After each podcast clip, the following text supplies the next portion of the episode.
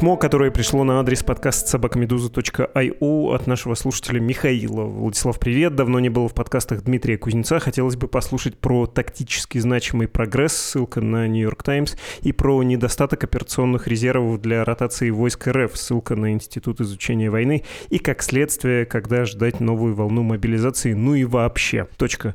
Здравствуйте, это подкаст «Что случилось?». Он посвящен новостям, которые долго остаются важными. Мое имя Владислав Горин, имя собеседника. Все по тексту письма слушателя Дмитрий Кузнец, автор текстов о войне в Украине, редактор отдела «Разбор Медузы». Дим, привет. Привет довольно четко, как мне кажется, сформулировал в своем письме Михаил то, о чем хочется с тобой поговорить. Тактический значимый прогресс, резервы и ротация.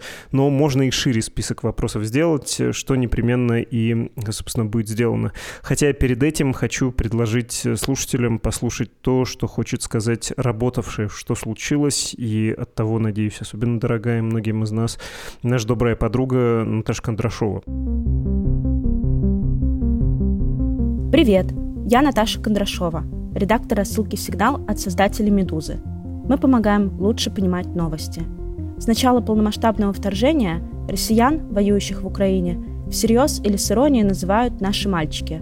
Одни люди уверены, что солдат насильно втянули в преступную войну, и поэтому относятся к ним с сочувствием. Другие настаивают, что все российские военные – агрессоры и преступники, и кто проявляет к ним эмпатию, поддерживают вторжение – мы захотели разобраться, несет ли солдат ответственность за войну и заслуживают ли военные понимания и прощения.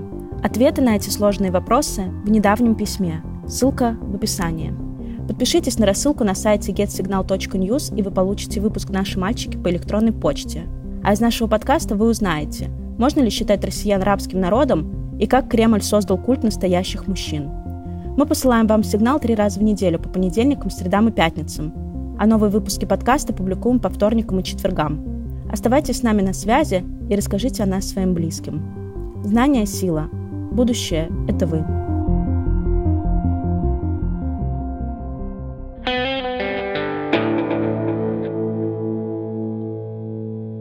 Еще раз подпишитесь на сигнал, рассылку и подкаст. Если вы еще не сделали этого, это дружественная Медузе Медиа, а мы с Дмитрием Кузнецом говорим о наступлении. Дима, в многочисленных выпусках с тобой я первым делом задавал вопрос, что сейчас происходит на фронте. Это стало привычкой, но сегодня мог бы ты ввести нас в курс дела несколько шире, объяснив сперва не то, что происходит, а как начиналось контрнаступление Украины, чего от него ждали, что оно обещало. Я говорю не про политиков. Они люди несколько безответственные и что угодно могут сказать, мол, через полгода встретимся в Ялте, а про военных экспертов. Хотя, конечно, вот этот зазор между ожиданиями, обещаниями и реалистичной оценкой возможностей ВСУ, он тоже важен. Ну, для начала надо сказать, что мы, конечно, не знаем, каков был план достоверно. Можем оценивать только по тому, что происходило на поле боя, начиная с 4 июня, когда контрнаступление началось. Под Бахмутом оно началось э, почти на месяц раньше. А на юге Украины началось 4 июня. Началось наступление на юге Украины на трех направлениях, начиная от э, фактически берега Днепра, это к югу от города Запорожье, к югу от города Орехов, который контролируется ВСУ, и на границе Запорожской и Донецкой областей в районе Великой Новоселки. Наступление на всех трех направлениях было не слишком удачным в первой неделе. ВСУ задействовало не самые большие силы для этого наступления. Столкнулась с обороной российской в так называемой серой зоне, которая там составляла от 7 до 10 километров, то есть это между основной линией обороны российских войск и районами, из которых велось наступление ВСУ, эти 7-10 километров. Выяснилось быстро, что вся эта серая зона обильно заминирована, пристреляна артиллерией, а также противотанковыми средствами, Россия задействовала большое количество ударных вертолетов с безопасного расстояния в смысле действия украинской войсковой ПВО. Первые недели, как я уже сказал, были не слишком удачными. Украинские бригады, которые были задействованы в этом наступлении, а это в основном бригады, которые были специально сформированы для этого наступления, понесли большие потери, продвинулись лишь на несколько километров вглубь этой серой зоны, после чего командование ВСУ сменило стратегию, были задействованы большие силы артиллерии, отряды ударных беспилотников и дальнобойные средства поражения типа РСЗО «Хаймарс», для уничтожения российской артиллерии, ПВО, средств радиоэлектронной борьбы и так далее. И в последние недели командование ВСУ ввело в бой свежие резервы, которые, скорее всего, предполагалось использовать уже после того, как российская оборона будет прорвана для продвижения в глубь обороны, в сторону побережья Азовского моря, Мелитополя, Бердянска и так далее.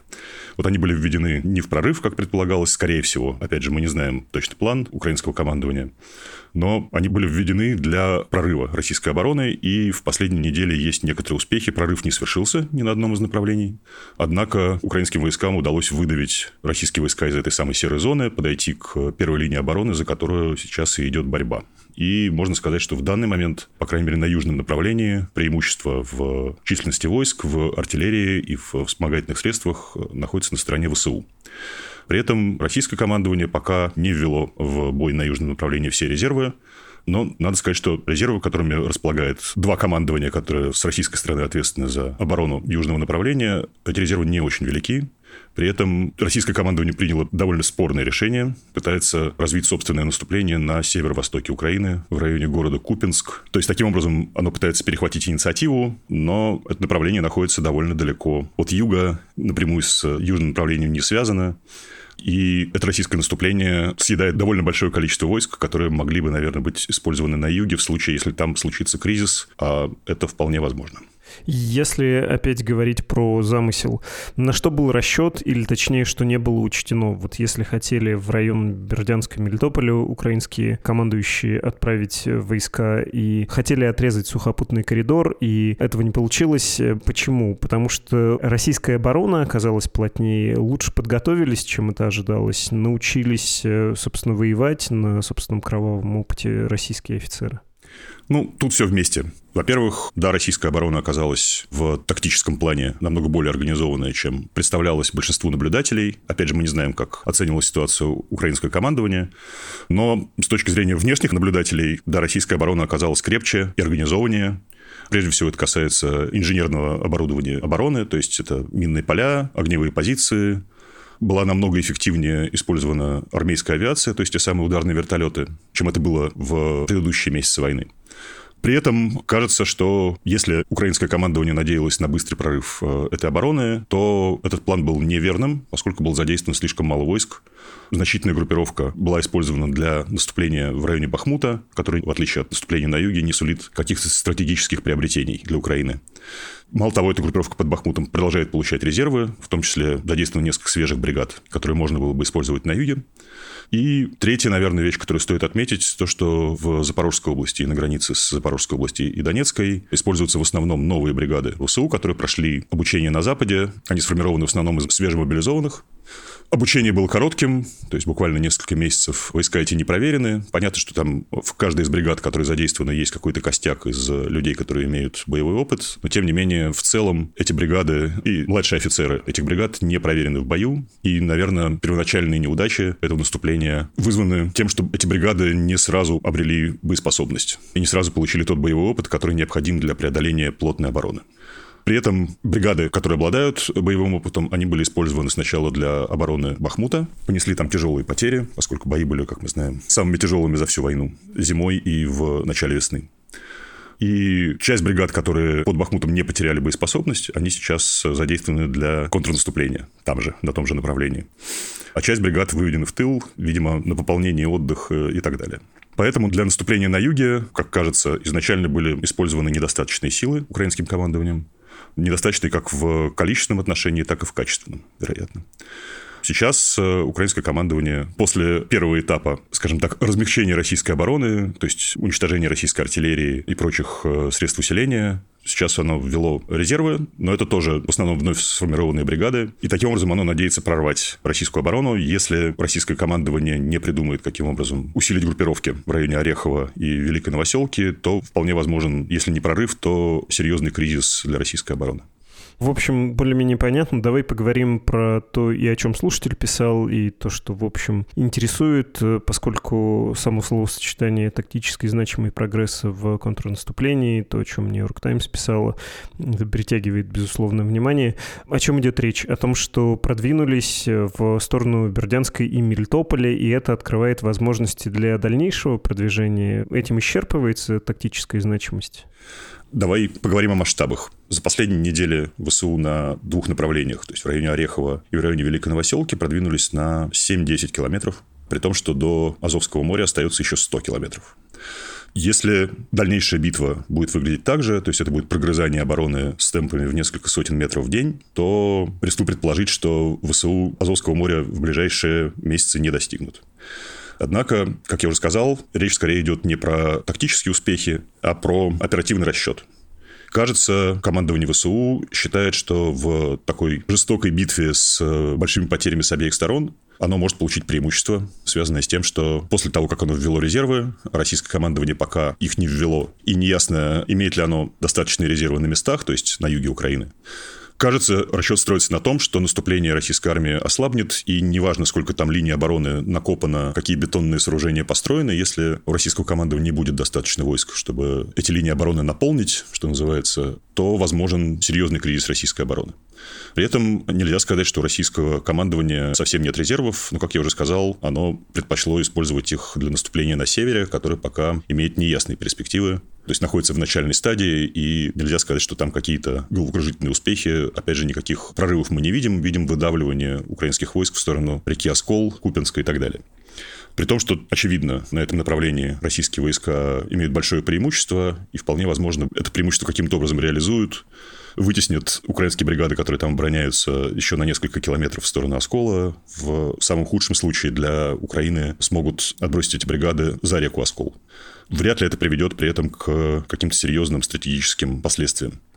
Просто будут потерян плацдарм на реке Оскол, который пока, как видно, Украина оставлять не собирается, но и не пытается задействовать какие-то крупные резервы для того, чтобы российское наступление отбить. Я не уверен, что понимаю все-таки про тактическую значимость и есть ли тут э, серьезный прогресс? С тактической точки зрения мы видим значительные преимущества ВСУ на южном направлении. Прежде всего численное и качественное тоже, то есть задействовано большее количество артиллерии, чем есть у России. Это довольно необычная ситуация для этой войны. Артиллерия сильнее как количественно, по крайней мере ствольная, без учета систем залпового огня так она сильнее и качественно, но это как раз обычная ситуация. Украинская артиллерия в среднем точнее за счет лучших средств разведки и за счет большего количества управляемых боеприпасов, поставленных с Запада. Тактическая значимость такая. На южном направлении, то есть на основном направлении летней кампании, ВСУ имеют большое преимущество, но пока не могут этим преимуществом в полной мере воспользоваться. Отчасти из-за, видимо, ошибочного расчета в начале наступления, из-за того, что были использованы недостаточные силы в количественном и качественном отношении. Теперь ситуация изменилась, и мы ожидаем реакции российского командования на эту ситуацию. Кризис назревает, есть силы, которые можно немедленно ввести в действие. Прежде всего, если говорить про направление Великой Новоселки, это силы, которые зимой принимали участие в неудачном наступлении на Угледар, в российском наступлении. Есть еще некоторое количество силы на Ореховском направлении. Есть э, силы, которые обороняются вдоль Днепра, но там своя тоже сложная ситуация для российских войск. Неизвестно, возможно ли снять с Днепровского направления силы и отправить в район Орехова. То есть мы наблюдаем скорее не какие-то тактические изменения, а мы наблюдаем сложную оперативную игру, которая ведет прежде всего украинское командование, и пока непонятно, как российское командование на это ответит. Ответило оно пока неочевидным решением, этим самым наступлением в Харьковской области и на северо-востоке Луганской области.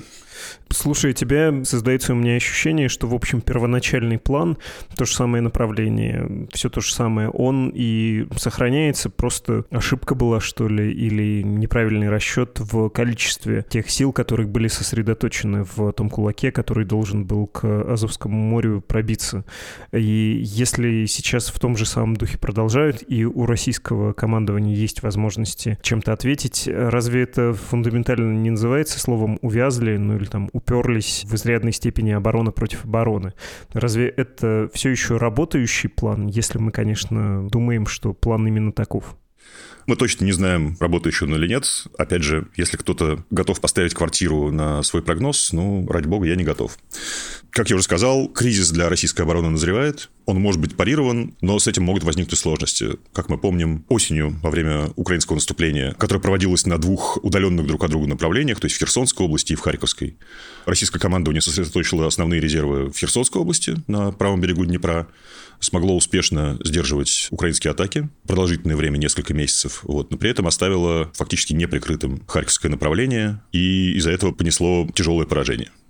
Способность российского командования перебросить войска оперативно, быстро с одного направления на другое и задействовать их правильным образом вызывает большие сомнения. Это связано там, со структурой командования. Есть две большие российские группировки на юге Украины. Одной руководит штаб 58-й армии Южного военного округа, другой руководит штаб Восточного военного округа. Граница между этими двумя направлениями проходит в районе Великой Новоселки. Там есть некоторая несогласованность между этими штабами. Как я уже сказал, у обеих группировок есть э, некоторые резервы, не очень большие, которые можно ввести в бой, попытаться остановить украинское наступление, которое набирает обороты в последнее время. Но при этом основные резервы российского командования, которые находятся на северо-востоке, этим направлениям не принадлежат. То есть решение о том, чтобы их перебросить, должен принимать Генштаб, и он должен каким-то образом организовать эту переброску. Это же не просто переброска техники, но нужно перебросить тылы, нужно организовать снабжение и так далее. С этим могут быть сложности, особенно если кризис будет развиваться быстро, что вполне возможно, поскольку та линия обороны, которая есть сейчас в районе сел Старомайорская и Урожайная на границе Запорожской и Донецкой областей, которые уже освобождены ВСУ фактически, и в районе села Работина на Ореховском направлении эта оборона трещит по швам, Понятно, что российские войска могут отойти на следующую линию обороны, которая уже давно оборудована и так далее. Но этот отход тоже не будет простым. Мало того, ВСУ могут организовать преследование, могут воспользоваться преимуществом в дальнобойной артиллерии и в ее точности. То есть кризис, как кажется, будет нарастать. И он требует какого-то решения оперативного, а именно переброски резервов. Э, можешь еще уточнить, вот эта решающая стадия, этот нарастающий кризис, это вопрос э, какого времени? Месяца, нескольких недель, нескольких дней? Речь идет про недели. Если ничего не изменится, да, кризис будет нарастать. Но все-таки, по моим представлениям, российское командование должно предпринять какие-то меры для того, чтобы этот кризис остановить. Когда ты говоришь про резервы, которые минимальны, это же еще подразумевает, что, собственно, в обороне находится довольно большое количество войск, как это высокая плотность, то, что было обеспечено той самой волной мобилизации, когда недостаток э, живой силы Российская Федерация компенсировала, ну и, собственно, сравнялась или там имеет, может быть, преимущество перед украинской. Тут поправь, ты наверняка точнее себе это представляешь. А насколько просто взломать эту оборону и почему ты говоришь, что она трещит по швам? У меня было представление, что что-что, но вот линию обороны с минированием полей, с выстраиванием каких-то сооружений и, собственно, с самой подготовкой инфраструктуры, что вот если здесь начинается прорыв, мы сюда подтягиваемся, у российского командования все было в порядке. Ну, в смысле, они этому научились. Можно сказать, что в данном случае решает количество. После того, как украинское командование задействовало силы примерно равные тем силам, которые были изначально использованы в наступлении, то есть удвоило ставки, стало возможным с трудом, но преодолевать эту оборону, что мы, собственно, и видим. То есть основные успехи в этом наступлении, они произошли в последние несколько недель, когда эти самые силы были введены в бой. Основная проблема заключается в том, что, насколько мы можем судить, мы знаем номера бригад, которые сформированы, обучены, вооружены и так далее – Практически все силы, которыми обладала Украина, они задействованы уже в бою. И вряд ли есть дополнительные свежие бригады, которые можно будет ввести в бой после прорыва российской обороны, если таковой прорыв случится. То есть ставки сделаны украинским командованием, ставок больше нет. Соответственно, если эти шаги не приведут к значительному успеху, то, скорее всего, украинское наступление остановится. При этом, как я уже сказал, это количественное изменение, которое произошло, привело к кризису для российских войск и требует от российского командования каких-то встречных оперативных решений. А почему ты полагаешь, что наступление уже не остановилось? Э, село Урожайное — это, конечно, хорошо, но до галечных пляжей Мелитополя еще десятки и десятки километров. Ну, то есть вот до целей этого наступления, до рассечения российских войск, э, до прекращения существования сухопутного коридора в Крым еще много крови и много километров. Собственно говоря, вся речь о том, что если территория прикрывается войсками, а также линия обороны, будь то серая зона или какие-то серьезные бетонные сооружения, которые были созданы зимой, все это превращается в серьезную оборону, если есть войска, которые могут эти укрепления, эту территорию прикрывать. Если российские войска будут разгромлены в районе урожайного, приютного, Работина или какого-то другого населенного пункта, пусть не разгромлены, но понесут большие потери, и эти потери не будут восполнены, то в этом случае преодоление следующих десятков километров будут для ВСУ намного легче. Вот. Но при этом, как я уже сказал, резервы у российского командования есть и для оперативного решения на месте, но это не самые большие резервы, и их может не хватить для того, чтобы остановить украинское наступление. Но они есть в более широком смысле, просто находятся в другом месте, и на их использование и переброску требуется дополнительное решение. Нельзя сказать, что российская команда не всегда пренебрегает переброской резервов с одного направления на другое. Вот, в частности, под Бахмутом, где ситуация для российских войск по-прежнему тоже очень сложная. Там был заново создан фронт после ухода ЧВК Вагнера, которая держала там 50 километров э, фронта. Для этого потребовалась переброска войск с самых разных направлений. Допустим, 150-я дивизия была переброшена из Маринки, где она провела там несколько месяцев в, в тяжелых боях. Теперь она ведет такие же тяжелые бои под Бахмутом. С севера была переброшена 200-я бригада, ну и так далее. То есть там была собрана с разных направлений группировка войск, которая пытается сдержать украинское наступление. В принципе, ничто пока не мешает усилить южную группировку. Но пока мы таких перебросок, таких оперативных э, решений не видим. Видим, как те же самые силы, которые вступили в бой в июне, пытаются сдержать украинское наступление, при том, что, как я уже сказал, украинские силы удвоились с тех пор. Что касается северной операции наступления российских сил, в чем там смысл? Отвлечь внимание, перехватить инициативу? Считается российским командованием, что там слабое место, и что там можно тоже нарушить оборону украинских сил и продвинуться глубоко. Ты видишь какой-то смысл? Ты в самом начале сказал, что тебе кажется это странным, но тем не менее, если все-таки пробовать искать логику, что это может быть? Да, наверное, можно сказать, что это довольно стандартное для российского генштаба и для начальника генштаба Герасимова решение. Он предпочитает всегда решать все вопросы наступлением, попыткой перехватить инициативу. Мы это видели зимой.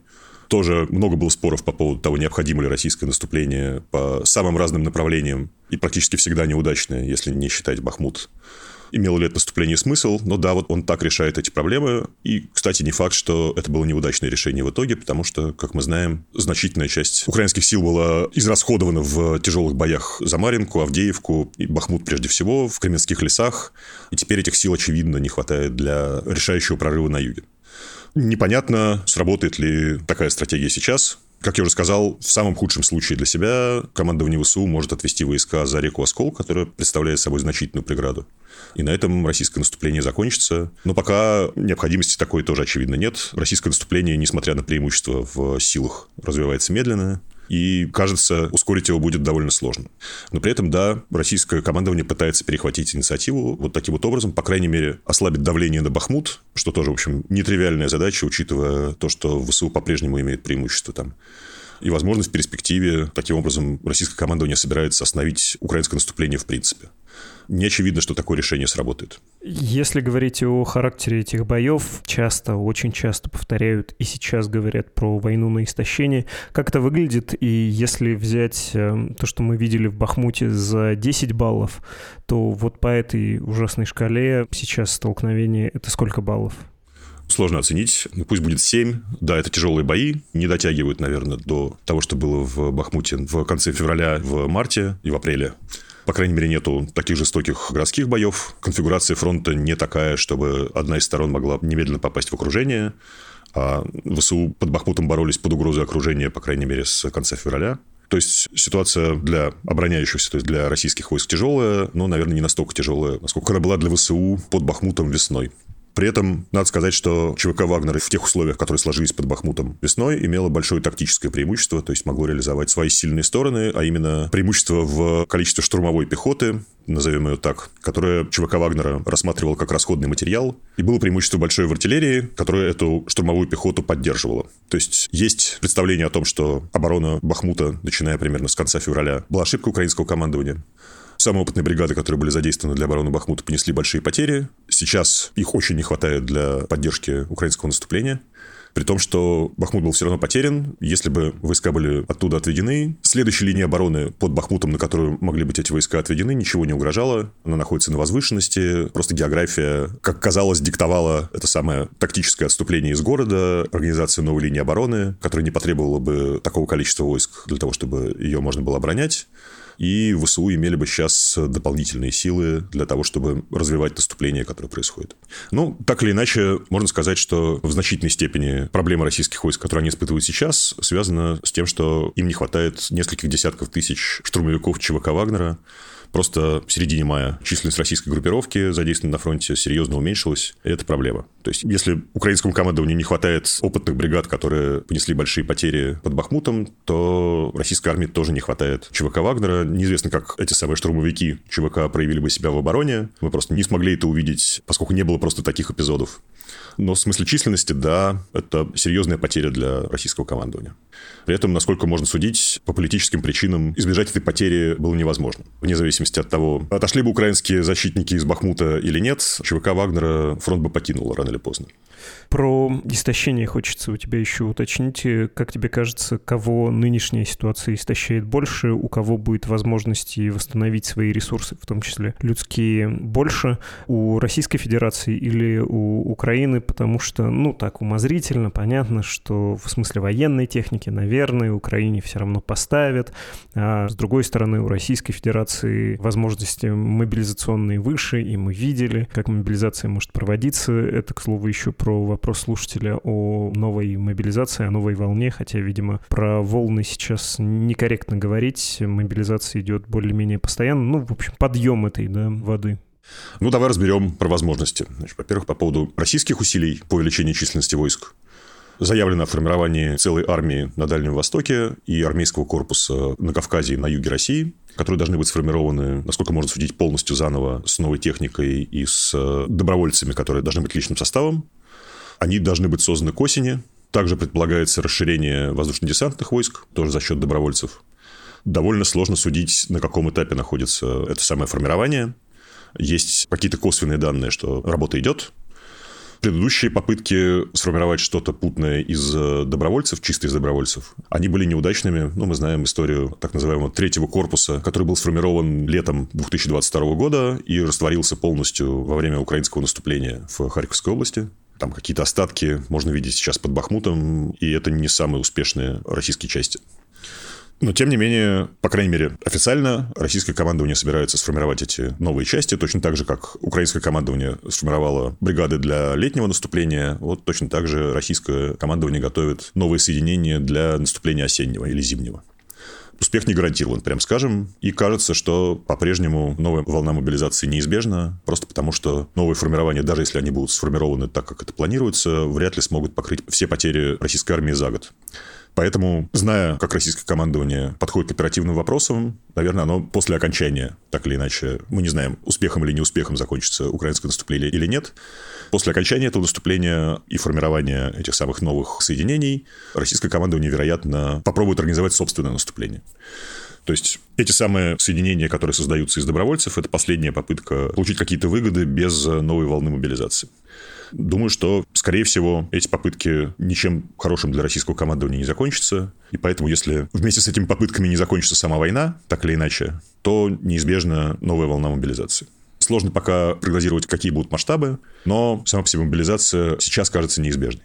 Что касается украинских возможностей, возможностей Запада, есть представление о том, что нынешнее наступление уже вряд ли чем-то можно дополнительно поддержать.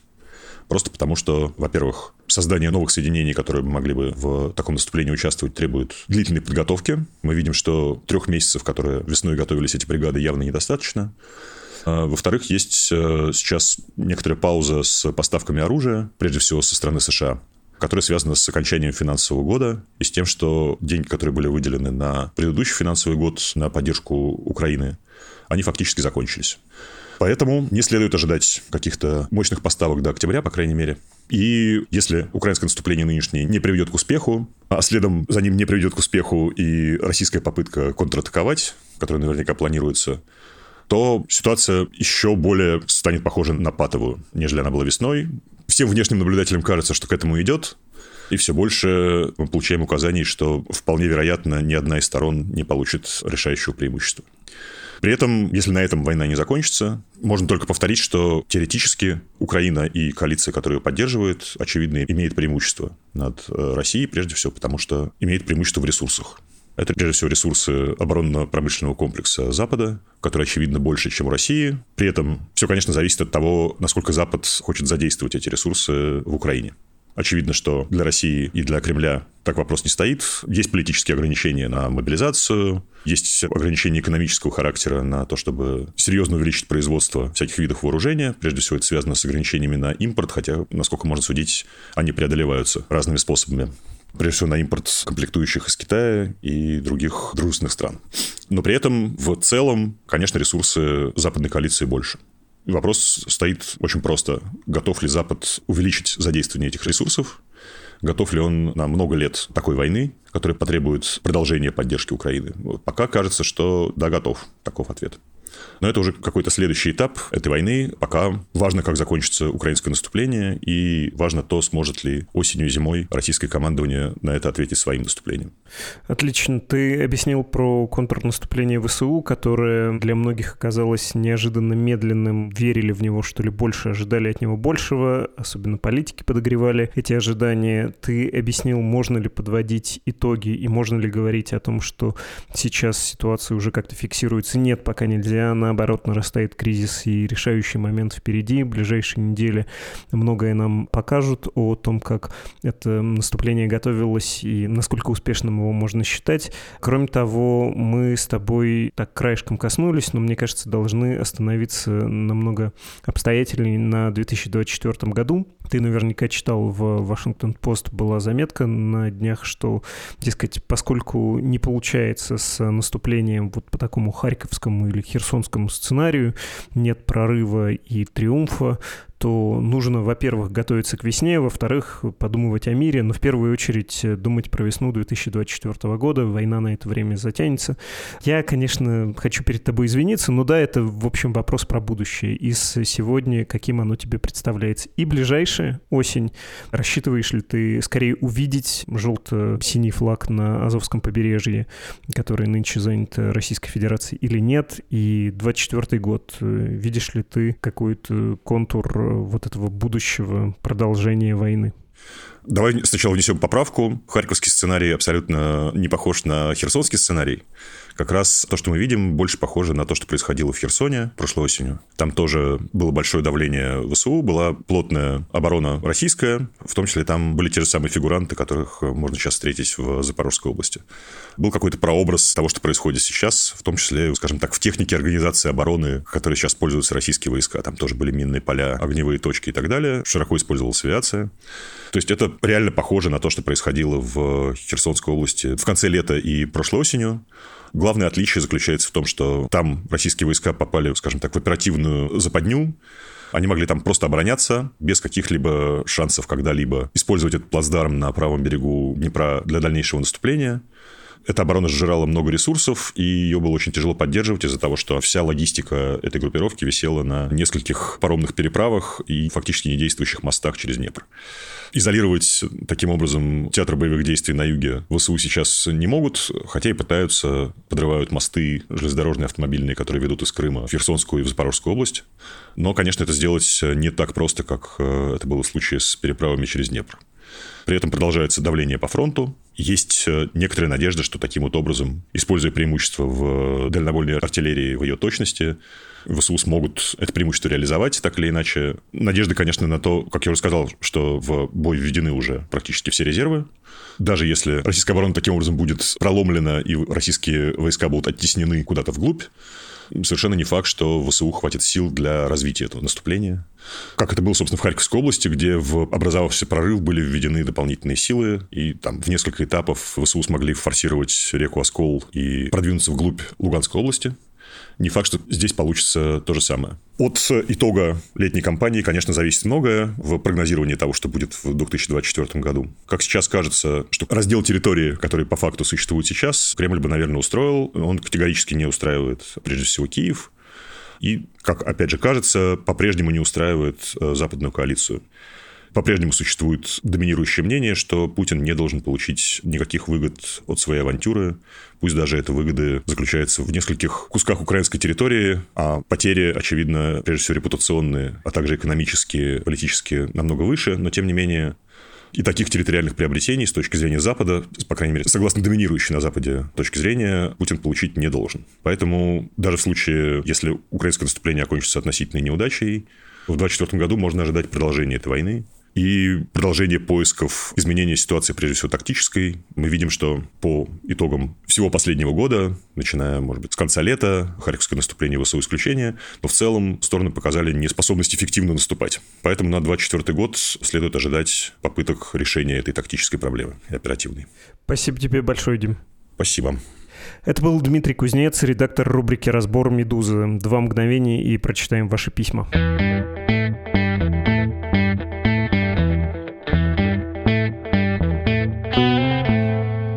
Ваши письма, которые вы отправляете нам на адрес подкаст собакамедуза.io. И вы знаете, пришла пора повиниться перед Татьяной, которая аж 12 дней назад написала свое послание и предлагала поговорить о жаре. И знаете, Татьяна, я не забыл это письмо, но у меня была искренняя надежда, что мы сделаем такой выпуск. Понятно, что когда летом поднимается температура и все ходят, потеют, обмахиваются, есть масса предложений «сделайте же, сделайте разговор с климатологом». И мы в этот раз решили поддаться, но, к сожалению, не нашли климатолога.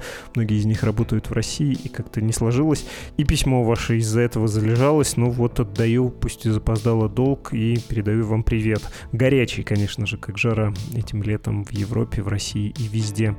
Константин написал про то, что власти Московской области пообещали, что выплатят семьям погибших и пострадавших денежные компенсации и так далее, и так далее. Нет ли у вас ощущения, что проблемы в России, связанные со смертью граждан, просто заливают деньгами, погиб, родственники купят машину, какой-то глубокий цинизм в этих действиях российской власти? Есть такое ощущение, много кто об этом говорил, и даже Владислав Иноземцев, такой публицист, опубликовал текст со словом «смертономика». Действительно, есть что-то в этих отношениях некрофинансовых между гражданами и государством новое, но мы про смерть тоже сделаем в ближайшее время, правда, немножко с другим ракурсом. Письмо от Алексея. Добрый вечер, Владислав. Очень нравится ваш подкаст. Спасибо, Алексей, за добрые слова. Я их, простите, пропущу. Нет ли планов поговорить в одном из следующих подкастов про рост анти-ЛГБТ законов в республиканских штатах США и развернувшуюся в них цензуру книг в школьных библиотеках? Нет, Алексей, нет таких планов, потому что есть такое ощущение, что у нас дома происходит совершенное безобразие с правами ЛГБТ-людей, транслюдей, и мы про это говорим и пишем, а вот чего там в Соединенных Штатах возмущаться их проблемами, ну, не знаю, тут есть чувство, что это какой-то вот невеселый лица парижан. Может, они и не но в наших широтах, в наших Палестинах лица-то еще менее простые, и есть из-за чего. Нам их парижские проблемы не чита нашим, и чего нам о них переживать, сами пусть со своими проблемами разбираются чисто эмоционально с вами говорю, и кто-то тут обвинял же, да, в предыдущих выпусках, что мы по темнику Демпартии идем. Ну, нет, не идем ни по какому темнику, просто, кажется, это не очень близко нашей аудитории, или, может быть, мне лично. Георгий написал, подскажите, может, я пропустил, есть ли выпуск, где обсуждаются главные тезисы Z-пропаганды насчет войны. Георгий, вы пропустили целые медиа дружественные медузи, которые последние, ну, больше чем год занимается деконструкцией вот этих терминов и этих слов, которые извергает из себя путинская пропаганда. Это медиа-сигнал. В этом выпуске мы его рекламировали. Прорекламирую еще раз. Подпишитесь. Очень, полагаю, вам будет интересно и в архиве этой рассылки и этого подкаста одновременно покопаться и прочитать. Там буквально слово оно же жупел, оно же штамп, и его разбор, причем довольно серьезный. Вижу еще несколько посланий в ящике, обещаю прочитать их в следующем выпуске. Если у вас появились какие-то мысли, делитесь ими. Еще раз напоминаю, адрес подкаста собакамедуза.io. Что-то еще хотел сказать. А, да, вчера слушательница спрашивала нас, не можем ли мы расшифровывать эпизоды, чтобы люди, которым слушать физически невозможно наши выпуски, тоже могли познакомиться с этим контентом. Я отвечал про то, что есть нейросеть, сети.